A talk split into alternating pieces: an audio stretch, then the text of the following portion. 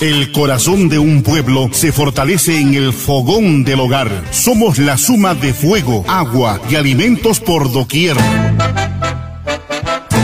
Fogones y sabores. Difunde el color y el sabor del arte, de la gastronomía, en todas las formas que nos da la belleza y el buen gusto. Bienvenidos a Fogones y Sabores, con la dirección de Fernando Escajadillo Romero.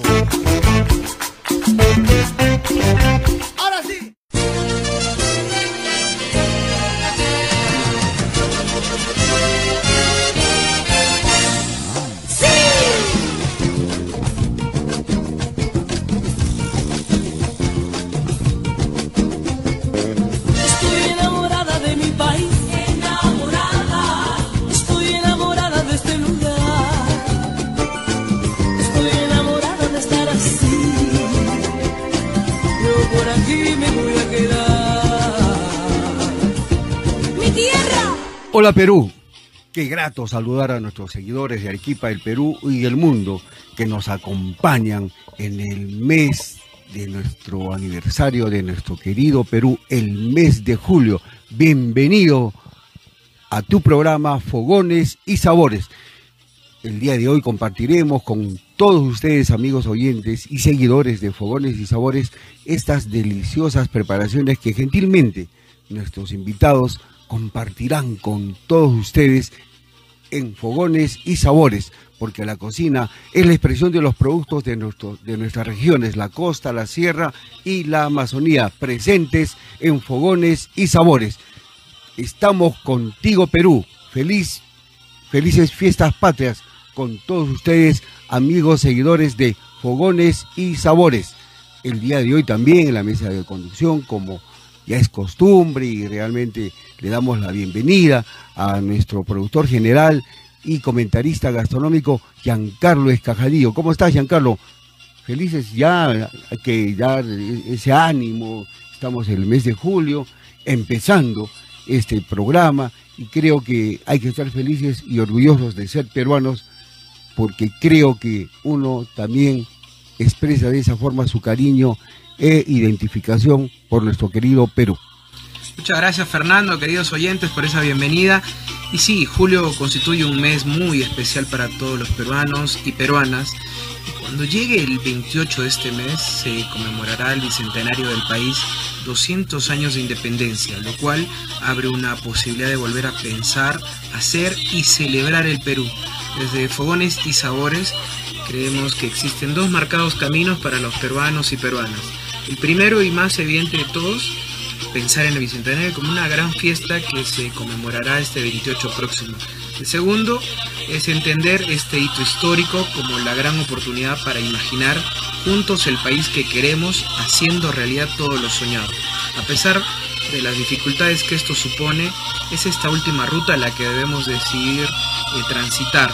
Y es que no podemos ignorar las señales que nos muestran a un país fragmentado, corroído por la corrupción y devastado severamente por la pandemia. Un país en el que las personas se resisten a respetar a aquellos que piensan diferente y donde hemos perdido la fe. Sabemos por nuestra historia que un país no se libera si no confronta aquello que lo tiene sometido. Esta senda al bicentenario la hemos venido construyendo cada día con el amor y orgullo que tenemos por nuestra diversidad cultural y biológica, con la esperanza que guardamos en que al fin seamos ese país en el que anhelamos vivir y queremos dejar a las futuras generaciones. Es Fogones y Sabores en el bicentenario de nuestro querido Perú y en nuestra séptima temporada a través de las ondas de Radio San Martín 1380 en la M, 97.7 en la FM y para todo el mundo www.radiosanmartin.pe la cocina es la expresión de los productos de nuestras regiones, la costa, la sierra y la Amazonía, presentes en fogones y sabores. Este trayecto al bicentenario está hecho de cada ocasión en la que reunidos alrededor de una mesa con alimentos milenarios, nos encontramos con grandes historias de cocineros y cocineras que siguen comprometidos en salir adelante gracias a su ingenio, creatividad y su sazón cargada de posibilidades hacia el futuro. En general, este camino a la conmemoración de nuestro bicentenario está lleno de ciudadanos a pie, agricultores, empresarios profesionales de todos los ámbitos que inspirados en grandes hombres y mujeres de antaño desean un Perú cada vez más unido. Por ello, en tiempos en el que el país se une por una causa, la de protegernos entre todos, es momento también para valorar a la familia, divertirse y reunirse frente a una mesa. Una receta puede ser el pretexto idóneo para ello, Fernando. Indudablemente. Y nada más peruano y más patriótico que una rica causa. Que marca el inicio del mes patrio. Un alimento divino hecho con base en la afamada papa. Para iniciar este mes patrio, con un tributo a la diversidad biológica y cultural del Perú, haremos un primer viaje hasta Barranco. Vamos por la causa, Giancarlo. Vamos a la Casa Zúñiga y de la voz de María Zúñiga Barbieri conoceremos la receta y preparación de la causa limeña. Un saludo inmenso para mis hermanos arequipeños y afectuoso por estas fiestas patrias. Eh, quizás muy diferente a las que estamos este, acostumbrados a recibirlas, pero siempre eh, pensando en, toda la riqueza gastronómica que poseemos. Em, tenemos en estos momentos, entre tantos platos emblemáticos, uno que es este que es la causa limeña, que es un producto, es un plato que eh, tiene una historia desde la época precolombina, la época colonial y la época republicana. Sus presentaciones durante todas estas épocas fueron totalmente diferentes. En la precolombina, por ejemplo, eh, solamente este, sancochaban a papa y comían con algún ají entero. Luego aparece la época colonial y ese plato empieza a tener cambios porque ya se viene a utilizar otros tipos de ingredientes para poder hacer eh, este plato emblemático.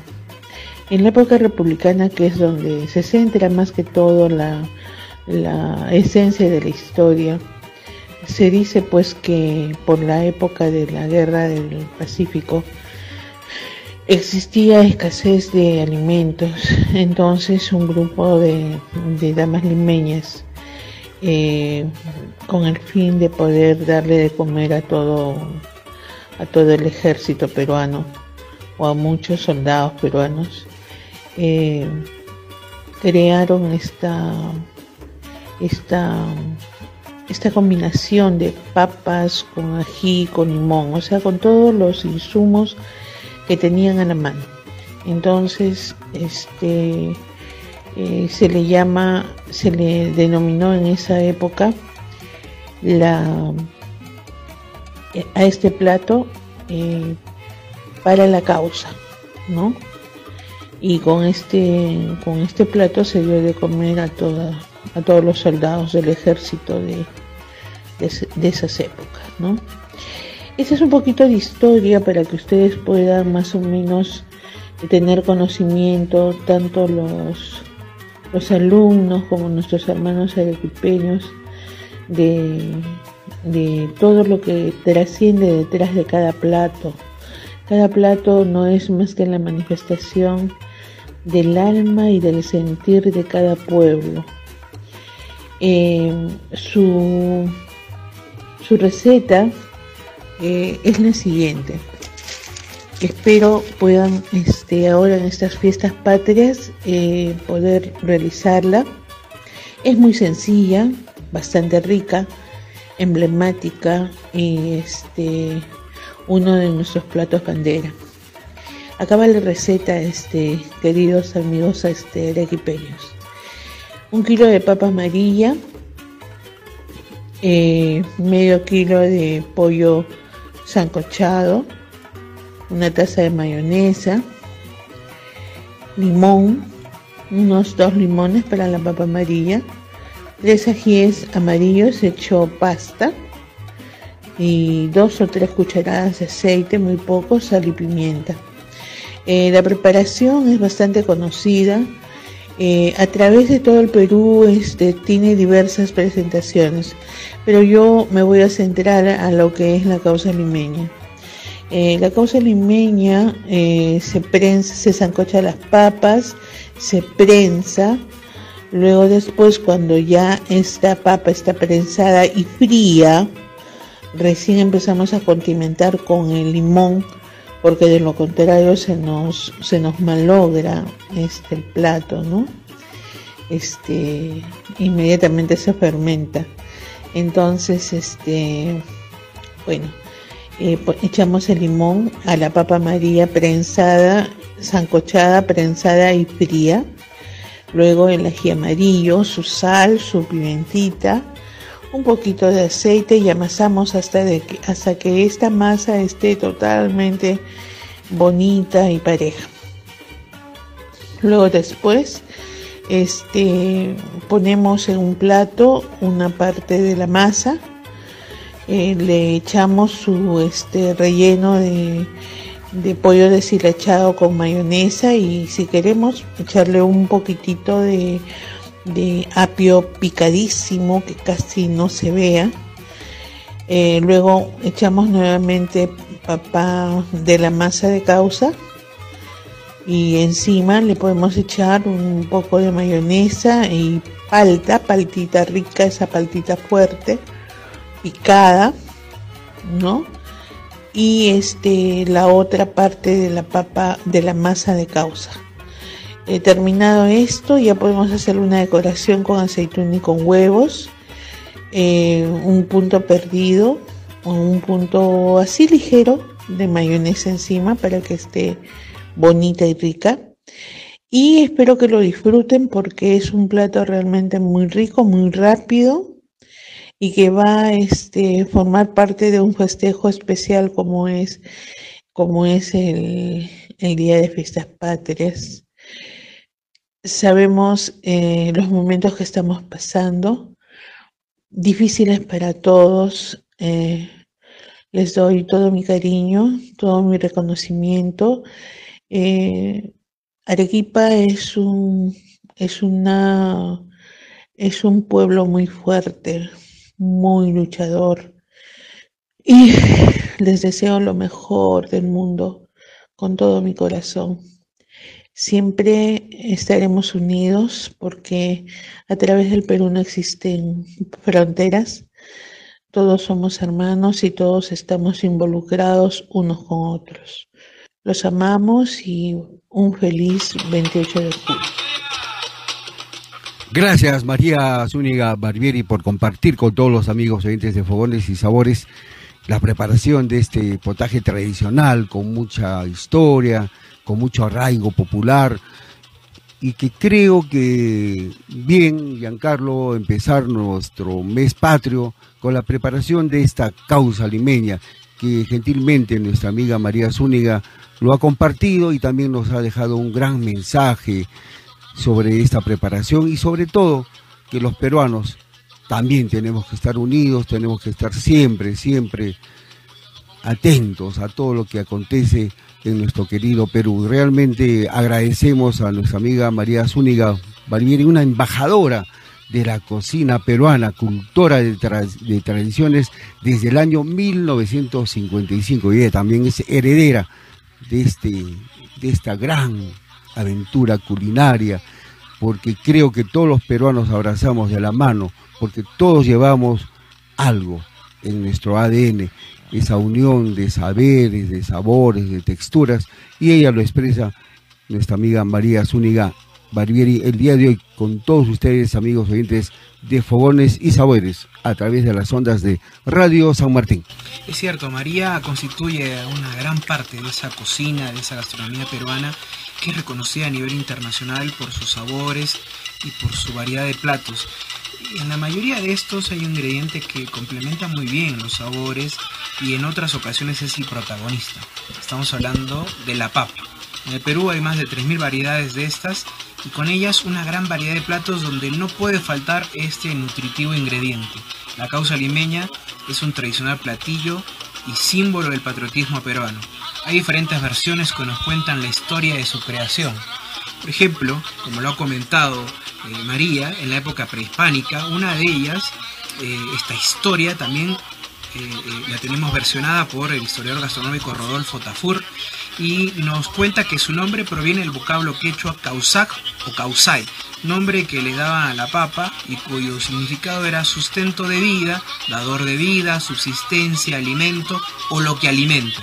Este plato era simplemente una papa hervida o sancochada que se comía mezclada con rodajas de algún tipo de ají, un plato que combina dos cultivos andinos ancestrales, la papa y el ají.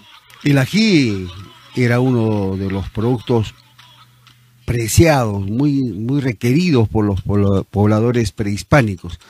Eh, se dice del ají que fue uno de los cultivos que gozaba de gran prestigio, era consumido igual que en la actualidad para condimentar los alimentos y realzar su sabor. Sin embargo, también poseía un estatus sagrado y por ello era de gran utilidad en ritos religiosos. Su picor permitía a los pobladores expresarse en llantos rituales y cuando el ají era quemado en las ceremonias no solo se propiciaba el llanto, además se ostentaba de un humo sagrado que se elevaba como ofrenda a los dioses amigos oyentes de Fogones y Sabores. Es cierto, Fernando, y uno de los componentes de esta receta es este ají amarillo, y así como otros miembros también de la especie de los Bacatum, es nativo del sur y centro de América y se ha cultivado durante más de 7.000 años.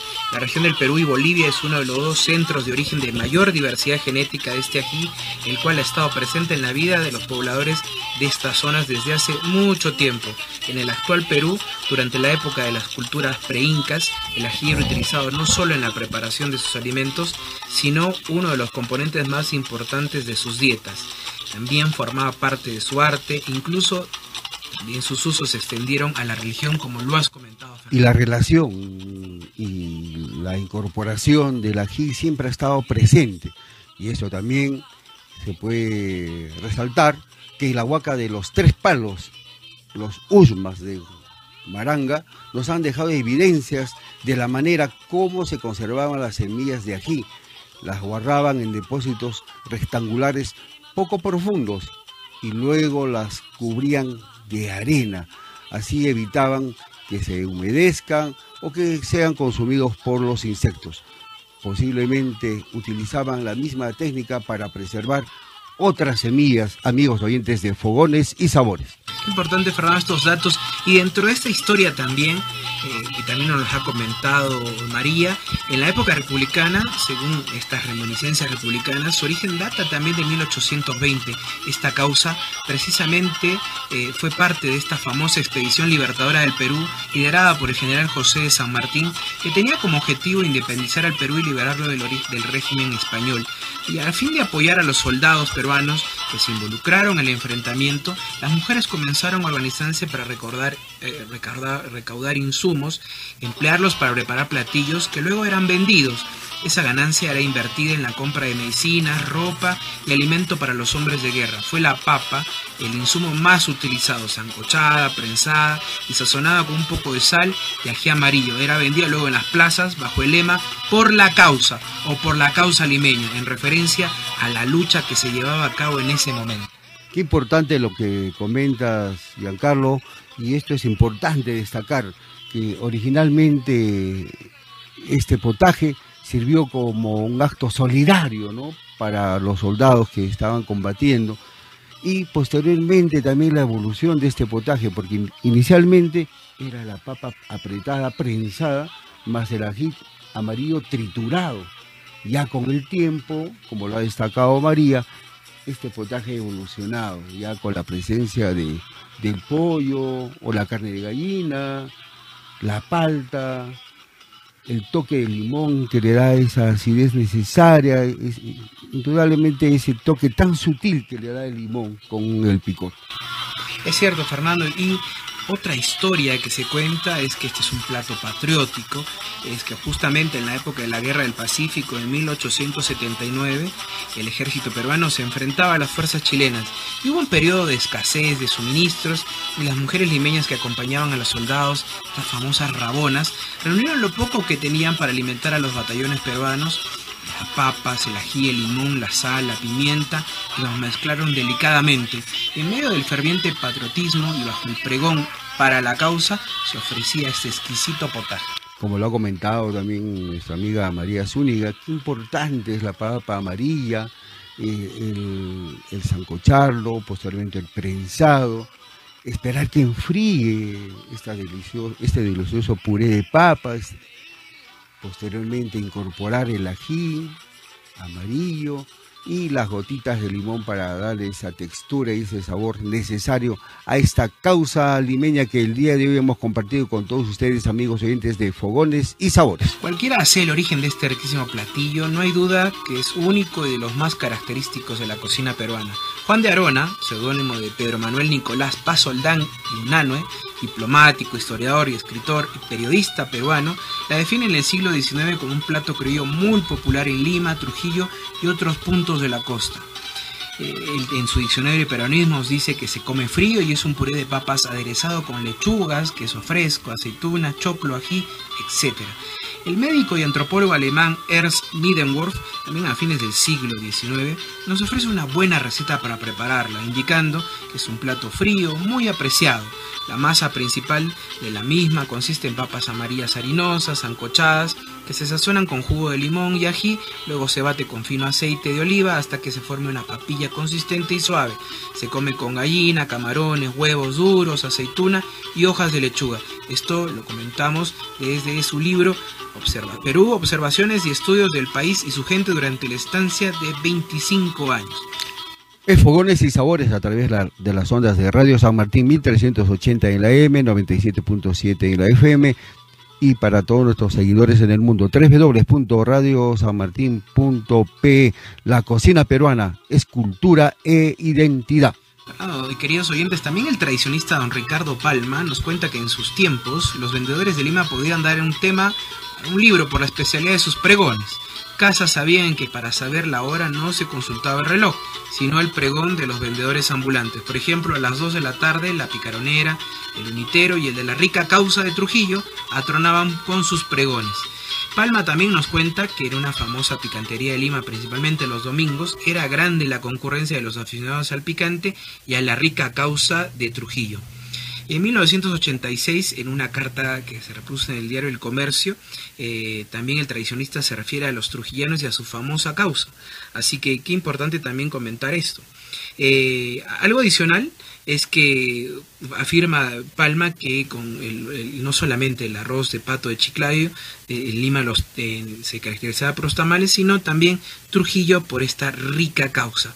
Y la causa es estos potajes que tienen esa capacidad de abrazar las diferencias eh, y celebrar lo nuestro con humildad y sencillez. Pueden hacerse con papa amarilla, con papa blanca. La idea es que sea arenosa como la variedad Tumbay, Mantanga, Canchán, Guairo, Ambo, etc. Detrás de esta causa, Fernando, queridos oyentes, está expresada la identidad, la historia y la diversidad. Transmitiendo para el mundo. Radiosanmartin.p Oiga, maestrito, qué buena está la música. Pero maestro, ¿Por qué paras tu taxi? Si aún podemos pasar el cruce y ganarle el paso al tren. Es mejor parar, caballero. Así no me arriesgo ni arriesgo a mis pasajeros. Todo vehículo motorizado debe detenerse a una distancia de 5 metros antes de pasar por un cruce o paso a nivel con la vía férrea. Recuerda, por tu seguridad, no intentes ganarle al tren. Respeta tu vida, respeta la vía del tren. Un consejo de Ferrocarril Transandino. Este verso tiene su historia. Este y todos los sábados de 1 a 3 de la tarde, Arequipa es fiesta, porque es la hora exclusivamente para los arequipeños, con su programa Loncos y Calas. Música, historia, poesía, tradiciones, entrevistas y tertulia de todo aquello que nos hace sentir orgullosos de ser arequipeños.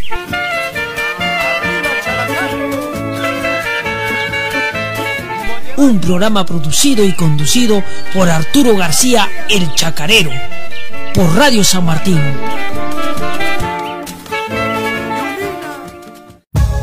Si tienes que hacer uso de un taxi, ten la precaución de pagar antes de completar la carrera.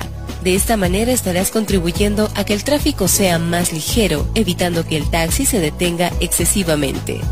Se lo recuerda el Grupo Roberts, distribuidor de vehículos Renault, Mazda, Suzuki, Citroën, Chang'an, Haval y Jack.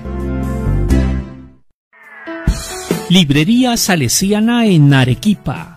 Nueva sucursal, cerca a la Plaza de Armas, le ofrece todo tipo de artículos religiosos, estampas variadas, rosarios, Biblias, catecismos, medallas e imágenes de diferentes tamaños.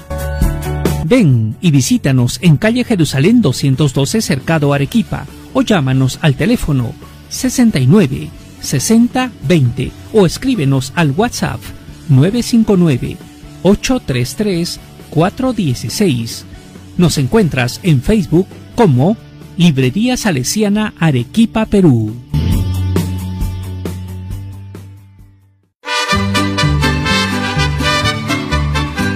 Sábados a las 4 de la tarde acompáñanos en el programa Tardes Mexicanas, donde compartiremos una hora de la mejor música mexicana de todos los tiempos. Acompáñanos este sábado en el especial del programa número 100 de Tardes Mexicanas, aquí en Radio San Martín, siempre junto a ti.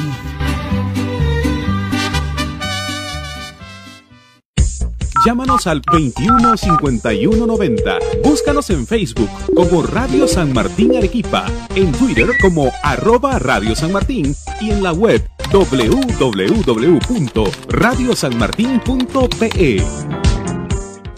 Fogones y sabores en el bicentenario de nuestro querido Perú. Bienvenido el mes de julio, aniversario de nuestro querido Perú. Y Fogones y sabores en su séptima temporada. Y cada 30 de junio se renueva nuestro compromiso de impulsar el mayor consumo de quinoa, cañigua, kiwicha y tarwi, considerados en la actualidad estos granos andinos como superalimentos, resaltando los múltiples beneficios nutricionales y su alto valor en hierro, fósforo, potasio, magnesio, calcio, omega 3 y aminoácidos para el buen desarrollo de los músculos y huesos. Así se ha conmemorado el Día Nacional de los Granos Andinos cada 30 de, junio desde el 2014, en que mediante la resolución ministerial 0392 del 2013 se conforma un espacio valioso para poner una vez más en la mirada del Perú y del mundo la rica biodiversidad que existe en nuestro país. Los cuatro granos andinos, la quinoa, la cañigua, la kiwicha o amaranto y el tarwi o chocho, son libres de gluten y representan el sustento de más de 140.000 familias productoras, principalmente en las regiones de Puno, Ayacucho, Apurímac, Arequipa, Cusco, La Libertad, Cajamarca, Huancavelica, Huánuco, Junín, entre otros. Y su consumo habitual potencia las defensas del cuerpo humano frente al coronavirus y otras infecciones causadas por el descenso de la temperatura que ponen en riesgo la salud las potencialidades de los granos andinos son inmensas, tanto en la alimentación como granos enteros, harinas, hojuelas, extruidos, mezclas instantáneas y otros industriales de consumo humano, así como su uso cosmético, nutracéutico y también para la agricultura, lo cual viene generando más puestos de trabajo a lo largo de toda la cadena de valor. Para seguir conmemorando el mes patrio y el Día Nacional de los Granos Andinos, estos cultivos emblemáticos de la sierra peruana considerados como auténticos superalimentos, conoceremos las siguientes recetas y preparaciones. Esta segunda travesía, queridos oyentes, la haremos hasta Chivay, en el Valle del Colca y de la voz de Rosana Cabana conoceremos la receta y preparación del pesque de quino. Muy buenos días amigos de Fogones y Sabores. Les habla Rosana Cabana del Hotel La Casa de Anita en Chivay, Valle del Colca. En esta oportunidad vamos a preparar el pesque de quinoa. Eh, sabemos que la quinoa es un cereal andino muy nutritivo que tenemos que tenerlo siempre presente en nuestra alimentación. Ingredientes. Quinoa, queso, leche, mantequilla, cebolla, ajo, sal, guatacay y un chorrito de aceite. Preparación. Lavamos la quinoa la hacemos hervir con un poco de agua sin sal hasta que rompa el primer hervor. Una vez que rompe el primer hervor hierve un poquito, se desecha el agua y se le vuelve a llenar con nueva agua hasta que eh, termine el proceso de cocción. Una vez que la quinoa esté bien cocida, se retira del fuego y en otra olla se echa un chorrito de aceite, se pica finamente la cebolla y el ajo y se hace, se le sofríe hasta que esté un poquito dorado, no muy dorado. Se le agrega la leche, de preferencia evaporada, luego la quinoa, la mantequilla y con un cucharón de madera se empieza el proceso de batido. Luego se agrega el queso rallado y se continúa batiendo. Finalmente se prueba el punto de sal, dado que eh, la mantequilla y el queso tienen sal, entonces es importante hacerlo al final. Luego se echa el guatacay, que está muy finamente picado para que le dé el, saborcito. Y bueno, ahí está el pesca de quinoa. Lo servimos acompañado de pepián de cuy o también de un aderecito de carne que puede ser de alpaca o cualquiera o cualquier carne de preferencia. Con mucho cariño desde el cañón del Colca para ustedes y los esperamos. Un abrazo. Gracias Roxana Cabana desde la casa de Anita en el Valle del Colca por compartir esta deliciosa preparación del pesque de quinoa donde realmente resaltas la utilización de este grano andino tan importante en la alimentación saludable de todos nosotros. Es importante destacar, amigos oyentes de Fogones y Sabores, desde tiempos inmemorables, pasando por la época virreinal hasta el presente, nuestra geografía andina ha permitido una increíble variedad de alimentos provenientes de la tierra, el agua y el aire. Nuestras comunidades acostumbran a tener en sus tierras distintos niveles de altitud, es decir, en distintas zonas ecológicas, estos grandes productos que hacen y nos hacen sentir cada vez más orgullosos. Y es que los granos andinos son reconocidos por ocupar el primer lugar en el ranking de los cultivos evaluados a nivel nacional en base a 20 criterios de calificación relacionados con aspectos económicos, mercado, de competitividad, técnica productiva, eh, también desde el lado ambiental, la seguridad alimentaria, nutricional y el impacto social.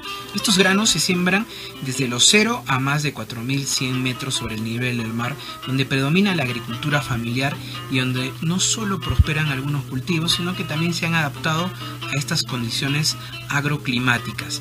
Importante también indicar que acompañado a la quinoa existen otros tres granos andinos importantes como es la cañigua, que entre sus propiedades nutricionales también se destaca que tiene un alto contenido proteico que puede aprovecharse en las dietas escasas en carnes, también la kiwicha, importante por su contenido en aminoácidos, y también por favorecer el desarrollo cerebral y muscular. Y el Tarwi, que cada 3 de septiembre de cada año conmemora el día, su Día Nacional. Es, una, es un grano andino también importante, considerado como un alimento vegetal totalmente completo por su gran contenido de proteínas y lípidos. Y en el caso de la de esta maravillosa quinoa, es, podemos decir que es un cereal originario de los Andes peruanos y de otros países también de Sudamérica. Sus orígenes son muy, muy antiguos, constituye también una de esas comidas básicas y constituyó también para los antiguos habitantes eh, estos, estos productos básicos, fundamentales dentro de su alimentación, como lo fueron en su momento el maíz y también la papa, y era conocido como el cereal madre por su importancia. Y cada año el Inca, en una ceremonia especial, plantaba las primeras semillas de la temporada y durante el solsticio los sacerdotes llevando vasijas de oro llenas de se las ofrecían al Inti, el dios sol, y el pesque, aunque es muy tradicional de Puno y Cusco en toda la zona andina, también del país se suele preparar y esta receta de la gastronomía peruana en Puno también se prepara en los Viernes Santos.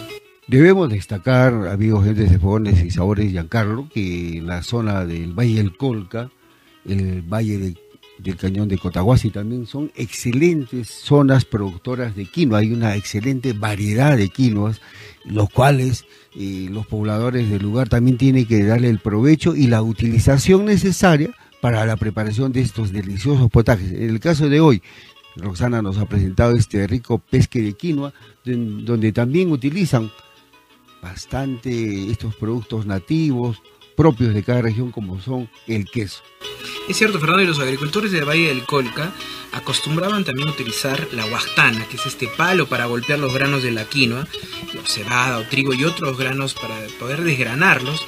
Y, luego proceden al, al, guairachir, que es elevar el plato para que el viento limpie los granos de quinoa y justamente eh, puedan tener eh, estos granos totalmente listos. Este instrumento que acabas de comentar, la huastana, también lo utilizaban para el pilado de la, del otro grano que has comentado, que es la kiwicha, otro importante grano andino que, del cual creo todos los peruanos tenemos que consumir estos granos andinos como son el targui, la quinoa, la kiwicha, importantes para la alimentación, la cañigua también, ¿no? Y la quinoa es propia de estas regiones andinas frías, es una planta con un ciclo anual y este cultivo puede adaptarse también a las exigencias del mercado actual como un alimento de origen orgánico y el centro de origen del cultivo de la quinoa es el territorio andino del Perú y Bolivia. Desde allí fue llevado por el norte hasta Colombia y por el sur también hasta Chile. Su cultivo se realiza aproximadamente hace 3.000 a 5.000 años en una forma doméstica por pobladores originarios del altiplano, lo que ha originado también cuatro ecotipos principales de quinoa. A los que se conectan, Giancarlo, estamos en Fogones y Sabores a través de las zonas de Radio San Martín 1380 en la M, 97.7 en la FM y a nuestros seguidores en todo el mundo, www.radiosanmartin.pe es importante destacar también lo que estábamos comentando sobre los granos andinos. También los pobladores prehispánicos tenían cierta diferencia, tenían ciertos productos apreciados como el maíz, la coca, el ají y el algodón. Me voy a referir a este último, al algodón. Era una planta muy requerida en la elaboración eh, de sus textiles, de sus ropas. Se cultivaba en las zonas bajas del valle, los Usma, cosechaban todo el algodón que necesitaban para sus tejidos, pero ¿cómo obtenían que obtenían de los excedentes? Los utilizaban para realizar intercambios con otras regiones. A cambio del algodón conseguían productos alimenticios como el tarwi, la quinoa y otras gramíneas. También lo intercambiaban con plumas de aves exóticas y variedad de materias primas que no podían obtener en los valles limeños, Giancarlo. Qué importante esta anotación de cómo también ya intervenía la quinoa en este intercambio de productos con otros pobladores. Es cierto, ellos denominaban a esto rescate, ¿no? O el intercambio, el trueque o la troca. Y Fernando, comentamos hace un momento este, este, esta variedad de quinoa, de estos cuatro ecotipos, y debemos destacar justamente ellos. El, primer ecotipo es este del valle, luego el altiplánico, el que está a nivel del mar, y finalmente el ecotipo de la región subtropical. No olvidemos que la quinoa es un grano de alto valor nutritivo, dado que aporta proteínas, ácidos grasos, minerales, y por su contenido de fibra también favorece el tránsito intestinal, estimula el desarrollo de bacterias benéficas y ayuda a prevenir el cáncer de colon. Es un alimento libre de gluten, es apropiado para los celíacos o personas que no pueden consumir trigo y sus derivados. La quinoa aporta proteínas y ácidos grasos insaturados, además de vitaminas como la eh, vitamina E, la vitamina B1, la B2 y fósforo. Y además su alto contenido en fibra, como hemos comentado, produce también una sensación de saciedad. Bueno, aquí reside el encanto de nuestro ecosistema. Tenemos la posibilidad de relacionarnos de manera diferente con la naturaleza, que nos ha permitido desde tiempos inmemoriales disponer de una riquísima variedad de insumos culinarios, en el caso de nuestros granos andinos. Y la amplia variedad genética de la quinoa le permite adaptarse a diversos ambientes ecológicos, valles interandinos, el altiplano, la yunga, los salares, a nivel del mar, con diferentes condiciones de humedad relativa y altitud desde el nivel del mar hasta los 3.900 metros de altura y es capaz de hacer frente a cambios de temperatura que oscilan entre los gelios 8 grados bajo cero hasta los sofocantes 38 grados. Los agricultores, tanto individuales como asociados que producen este grano, están tratando de mejorar también su comercialización, tanto a nivel nacional como también internacional para la exportación, para poder también obtener mayores beneficios económicos e inclusive darle un valor agregado a su producción como en el Valle del Colca y otras zonas del país. Algunas variedades que destacan son la amarilla marangani, la negra, que es muy, muy, muy, muy, eh, eh, propia del Valle del Colca. La roja también la roja, La roja pasancaya, la blanca real y la cancoya también. Bueno, agradecemos también entonces a Roxana Cabana que nos ha traído este pesque de quinoa, riquísimo, riquísimo potaje también del Valle del Colca. Y para esta parte final del programa haremos un nuevo viaje, queridos oyentes, viaje imaginario por el mundo del postre. Esta vez de la voz de Yesenia Álvarez conoceremos la receta y preparación de la crema volteada de quinoa.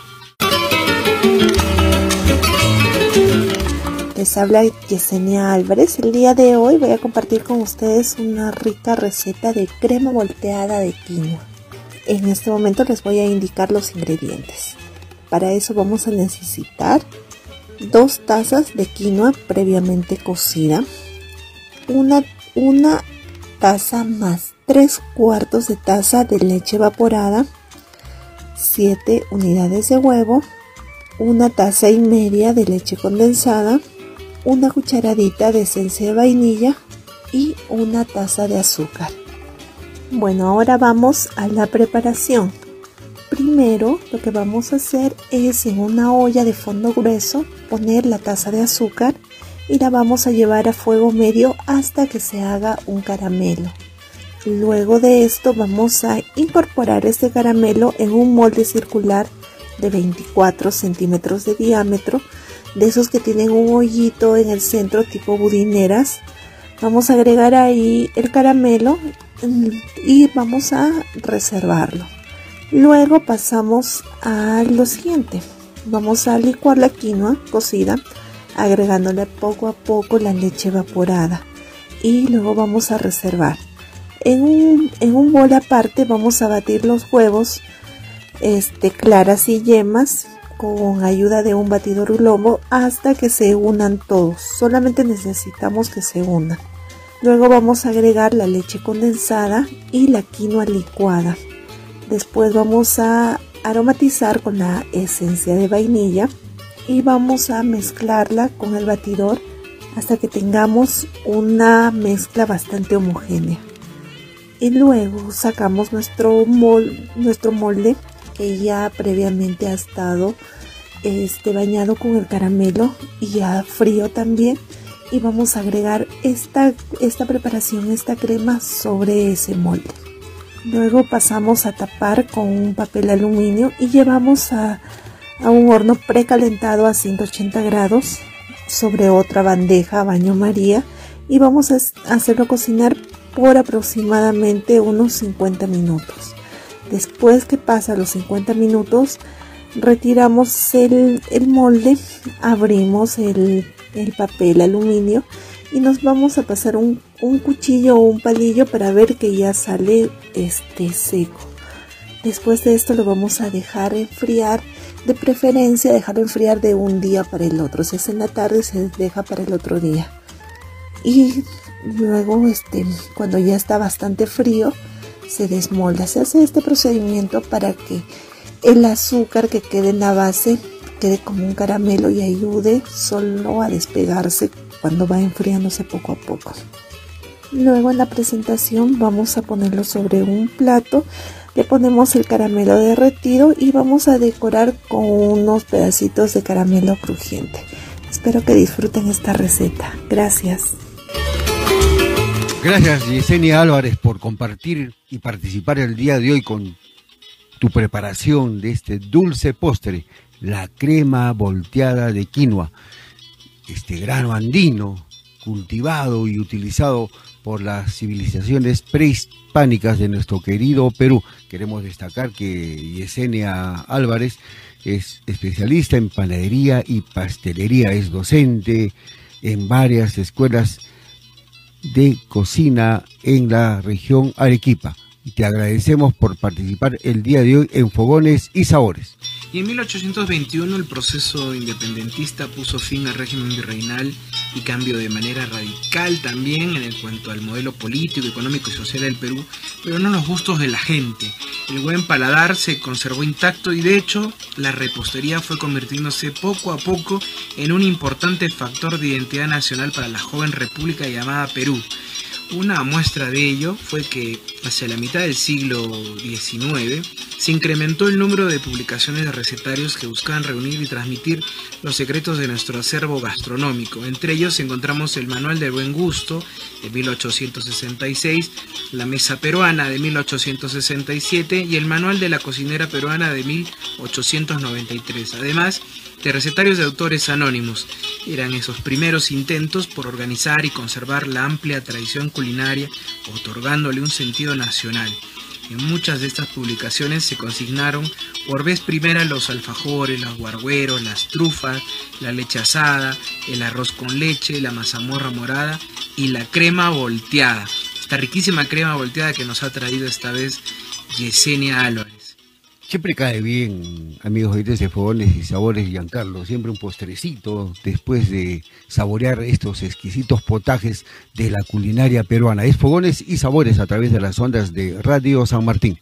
Y este delicioso postre se destaca dentro de las innumerables variedades de postres peruanos, ya que posee una receta muy fácil de seguir y rápida de hacer, y Yesenia nos lo ha demostrado. Debemos destacar Giancarlo, la importancia de la utilización de este grano andino, de este grano importante, de este FUP que tiene el Perú y del cual estamos orgullosos, que es la quinoa, ¿no? Porque creo que de esa forma también le damos ese valor, no solamente en la preparación de potajes al cual ya estamos acostumbrados, sino también que se pueden elaborar estos deliciosos postres que acompañan la mesa familiar.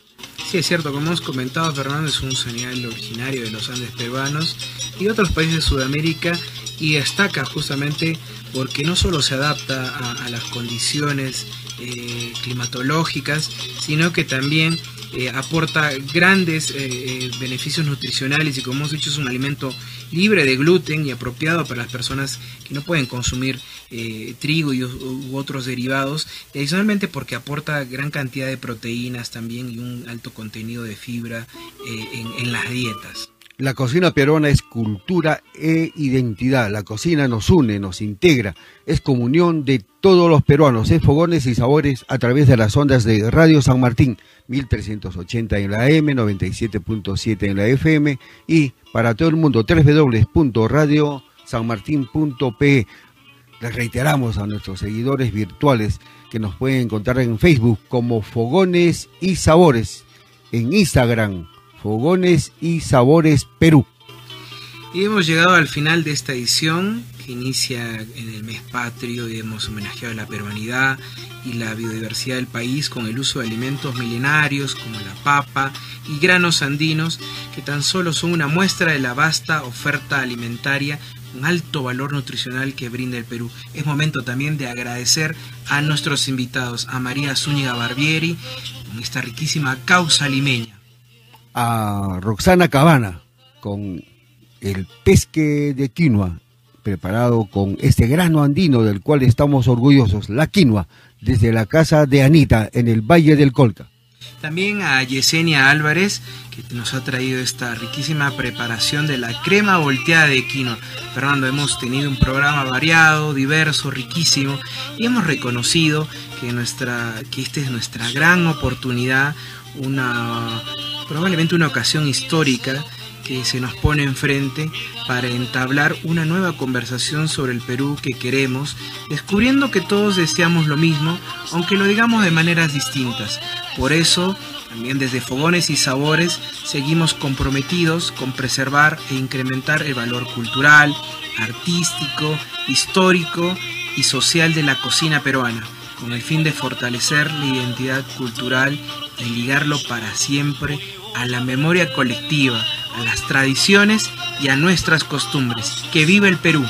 Siempre hermanados a través de nuestros productos, de, nuestros ricos potajes reunidos en una mesa. De esa manera también testimoniamos nuestro grato saludo a los pescadores, a los agricultores, que gracias a ellos tenemos estos productos que engalanan la culinaria peruana. Bueno, Giancarlo y amigos entes de Fogones y Sabores y a nuestros seguidores, les agradecemos por su gentil sintonía. Nos despedimos hasta una próxima edición. Muy buenas tardes, buen provecho a todos, que viva el Perú. Tengo marcado en el pecho todos los días que el tiempo me dejó estar aquí. Tengo una fe que madura, que va conmigo y me cura desde que te conocí. Tengo una huella perdida y entre tu sombra y la mía que no me deja mentir. Soy una moneda en la fuente, tú mi deseo pendiente, mi gana de revivir.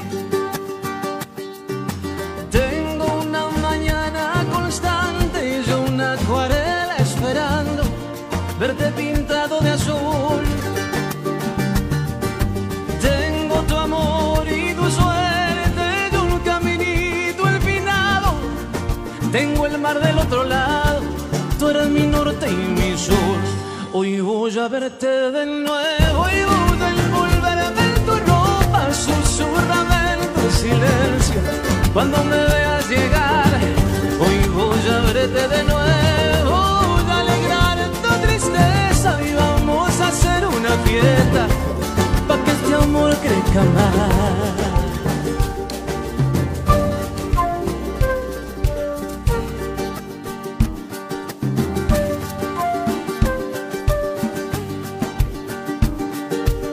Tengo una frase colgada entre mi boca y mi almohada